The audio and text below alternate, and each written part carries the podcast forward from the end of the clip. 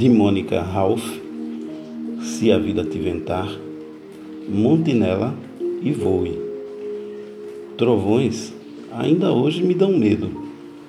É São Pedro fazendo faxina e arrastando móveis no céu? Então ele devia colocar feltro nos pés dos móveis, porque já não era sem tempo dele perceber que dessa forma atrapalha os vizinhos. Já ouviu falar da lei do silêncio? Chega de susto, São Pedro. A maior importância do trovão para mim é que ele nos remete à nossa pequenez, à nossa desproteção frente a tudo, ao inevitável, ao inesperado. O que tiver que vir, virá. E se vier, o que será de nós? Quando ruge um trovão, uns se encolhem, outros tremem. Há quem chame Yansan, e aos que gritam por Santa Bárbara elas têm muitos pontos em comum. São figuras femininas com a capacidade de impor sua vontade, mesmo que tenha um custo. Toda vontade tem seu custo. E não buscar seus desejos. Por acaso também não tem? Ficar sem viver o sonhado não tem um custo mais alto ainda? Nhansan é a orixá dos ventos, das ventanias e tempestades, do tempo que fecha e aperta o peito na previsão de dificuldades. A mensagem de Yansan é preciso ventar. Vento areja, tira poeiras, refresca. Traz o que não estava, leva o que estava. Vento é mudança.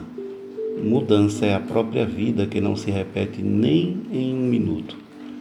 Yansan é a orixá do fogo das paixões. É preciso ter paixão por ideias, por pessoas, por nós mesmos. Vida sem fogo é triste e cinza. É preciso se deixar queimar, ventar, renovar.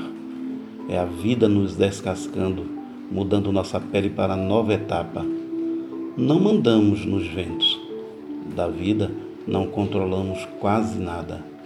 Somos pegos de surpresa de calças na mão, no susto o tempo todo somos jangadas soltas no mar, mas temos o leme, temos a vela, sempre podemos mudar a direção, mudar o velho e empoeirado padrão, as ideias que já murcharam e não acendem mais o fogo da paixão. O brilho do olhar é o que nos venta por aí, o que nos aquece a alma e nos dá lenha nas batalhas do dia a dia. Um amigo me disse assim: pé frouxo, tropeça e cai. O medo amolece a gente. O passo fica incerto, a gente cai mesmo. E Ansan, a orixá destemida, parte ao encontro do que quer, sabe buscar o que interessa. Ela ensina a pisar firme. Se a vida te ventar, monte nela e voe. Seja pipa, dance no caminho. É preciso saber voar ao sabor do vento.